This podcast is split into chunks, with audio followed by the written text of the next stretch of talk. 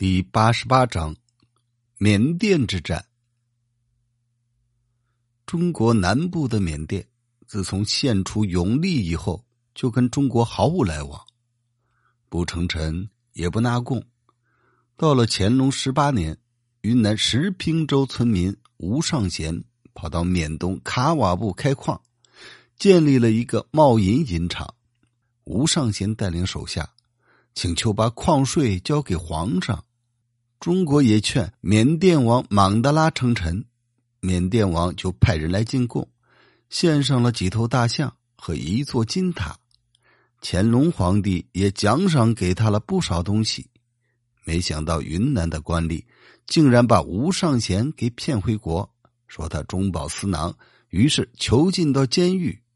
吴尚贤一片爱国之心，被官吏无端诬陷。有冤无处诉，活活气死了。茂龙银厂也倒闭了。后来缅甸发生内乱，木书地方的土司名叫雍基亚，率领手下人进入缅甸，铲平乱党，自立为缅甸王，称新缅甸国。缅甸都没有人出来反对，只有贵家木邦的两个土司不愿意服从他。带兵来进攻，雍吉亚就让儿子莽吉瑞率兵迎战，把贵家木邦的部众全部杀败。木邦土司汉迪莽被杀，贵家土司宫里院流窜到云南。贵家本来是明朝贵王下属官员的后裔，曾开设波龙银厂，很有钱。云南总督吴达善听说他很有钱。就让他全部献出来，龚丽燕不答应，吴达善就让手下的官员把他驱逐出境。龚丽燕没办法，只好逃到孟连。孟连土司刁派春和吴达善相互勾结，听说龚丽燕来了，就暗地里带领部众去攻打龚丽燕。龚丽燕猝不及防，被他抓住了。于是龚丽燕的老婆、孩子和全部家产。都给抢去了。刁派春把宫里燕绑起来献到云南，又把宫里燕金银的一半送给了吴大善，一半留着自己用。只是宫里燕的老婆囊战长得很漂亮，刁派春不肯割爱，想留着她做小老婆。于是到了晚上，就把囊战叫进去，逼着他一块睡觉。囊战不从啊。他就用强暴的手段，急得囊战没办法，就灵机一动，假装答应，但要求刁派春必须先把自己的家人放了，然后选好日子行了礼，这才答应。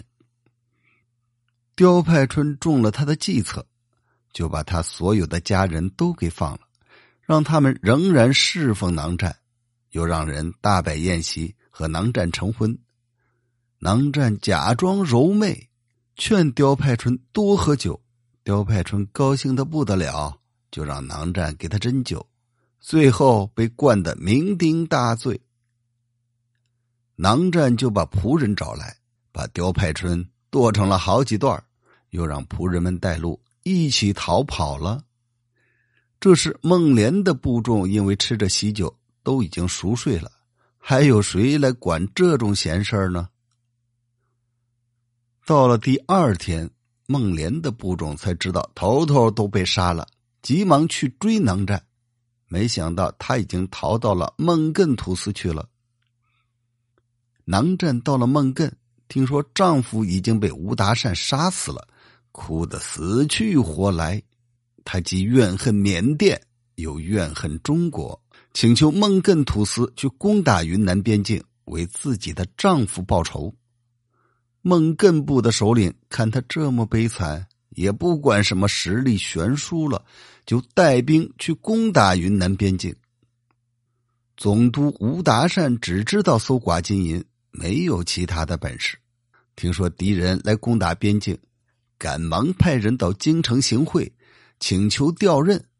俗话说：“有钱能使鬼推磨。”他花了几万两的金银。就调任到了川陕，湖北巡抚刘藻被派来管理云南。刘藻到任后，让总兵刘德成、参将何琼照、游击明洪等人分三路追剿，没有一路不败的。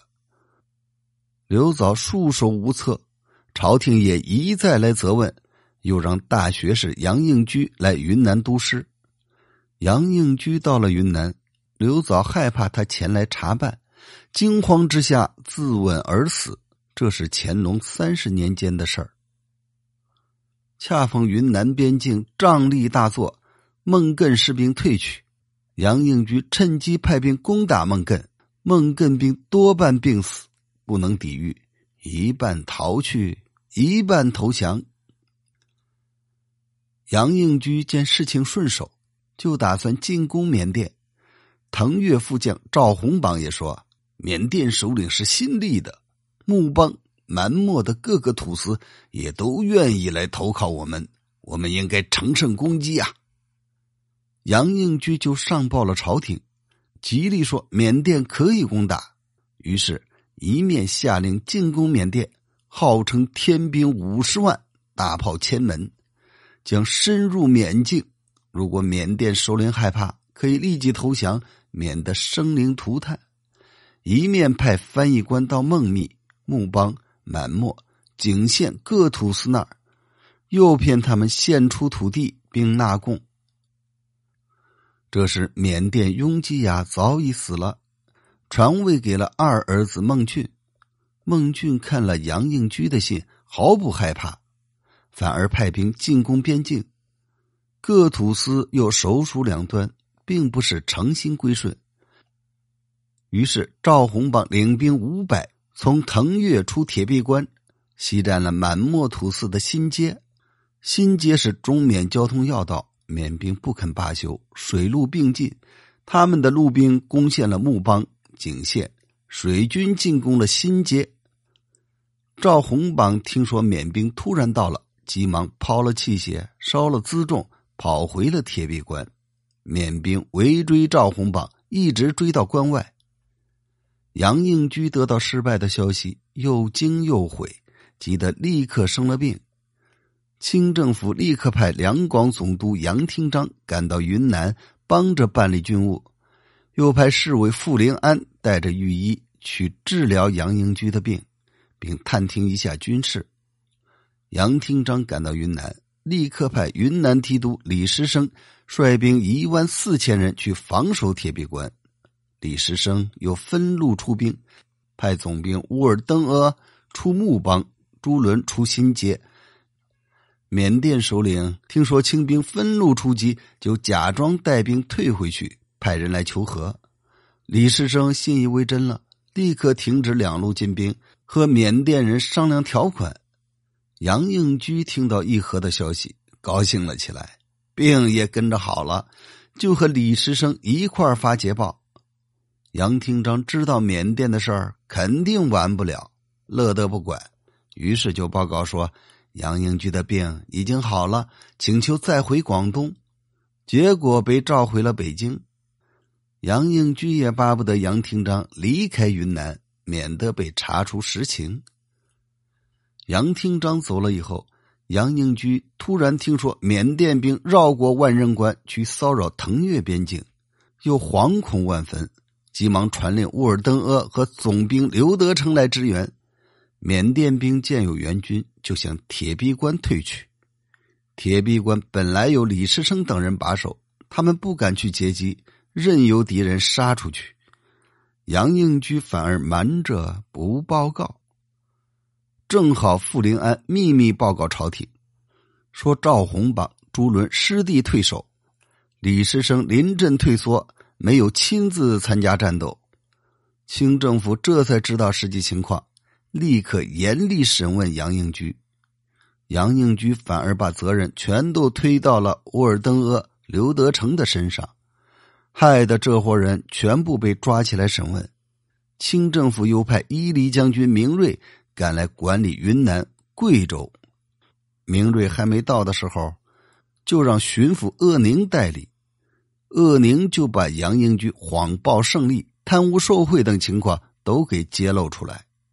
清政府立刻让人把杨英居抓到北京，逼他自杀。等明瑞到了云南，他先后调满洲兵三千，云贵川兵两万多人，大举进攻缅甸。他让参赞额尔景额、提督谭武哥率兵九千出北路，由新街进攻，自己率兵一万多人由木邦南下，约定到缅都阿瓦会合。出发时已经下了很长时间的大雨，道路泥泞难行，明瑞只好带兵缓缓前进，从夏天一直走到了冬天，这才赶到了木邦。木邦的守兵得到消息，早就逃跑了。明瑞留兵五千驻守，派人打通粮道，亲自率军渡过了西伯江，进攻满节，连破缅兵十二个堡垒，军威大振。乾隆帝收到捷报，封明瑞为承永嘉义公，明瑞更加激动了，向缅甸首都进发。道路险峻异常。人马又缺少粮草，缅甸人又坚壁清野，无粮可夺。将士们请求扎营驻守，等到北路军有了消息再前进。明瑞不答应，仍然带兵前进。这时没有向导，多次迷路，绕了好几遭才到达了相孔。他的部下已经非常疲惫，而北路军仍然没有消息。相孔距离缅甸首都还有七十里，明瑞因为士兵疲劳、缺乏粮食，知道很难到达，就带兵回到猛龙，抢到了一点敌人的粮食。等了好多天，仍然没有北路军的消息，明瑞就打算原路退回，没想到敌人率兵来追，声势浩大，明瑞只好边打边退，让部将观音宝。哈国兴等人轮番殿后，步步为营，每天只走三十里。缅甸兵虽然不敢围攻，但总是尾追不舍。每天早上听到清军出发，他们也跟着出发。走到满化，山路复杂，明瑞让士兵在山顶扎营，缅甸兵便在山腰扎了营。明瑞召集诸将说：“敌人太瞧不起我们了。”我们得杀杀他们的威风才行。观音宝、哈国兴等人连连答应。当下，明瑞让观音宝等人分头埋伏。第二天早上，他让士兵接连吹起号角，呜呜之声震彻山谷。缅甸兵还以为清兵要出发呢，争先上山追逐。忽然伏兵四起，万箭齐发，缅甸兵连忙逃跑。走得快的失足掉下了悬崖，走得慢的中枪中箭而死。从此，缅甸兵不敢进逼，每天远隔到二十里外。明瑞整顿部队，慢慢退了回去。清兵退到了小蒙峪，已经离木邦很近了。猛听到呼哨四起，四面敌兵围了上来，大约有好几万人。明瑞大惊说。完了，完了！究竟明瑞死了没有？我们下回再说。感谢收听，请您订阅支持老绿。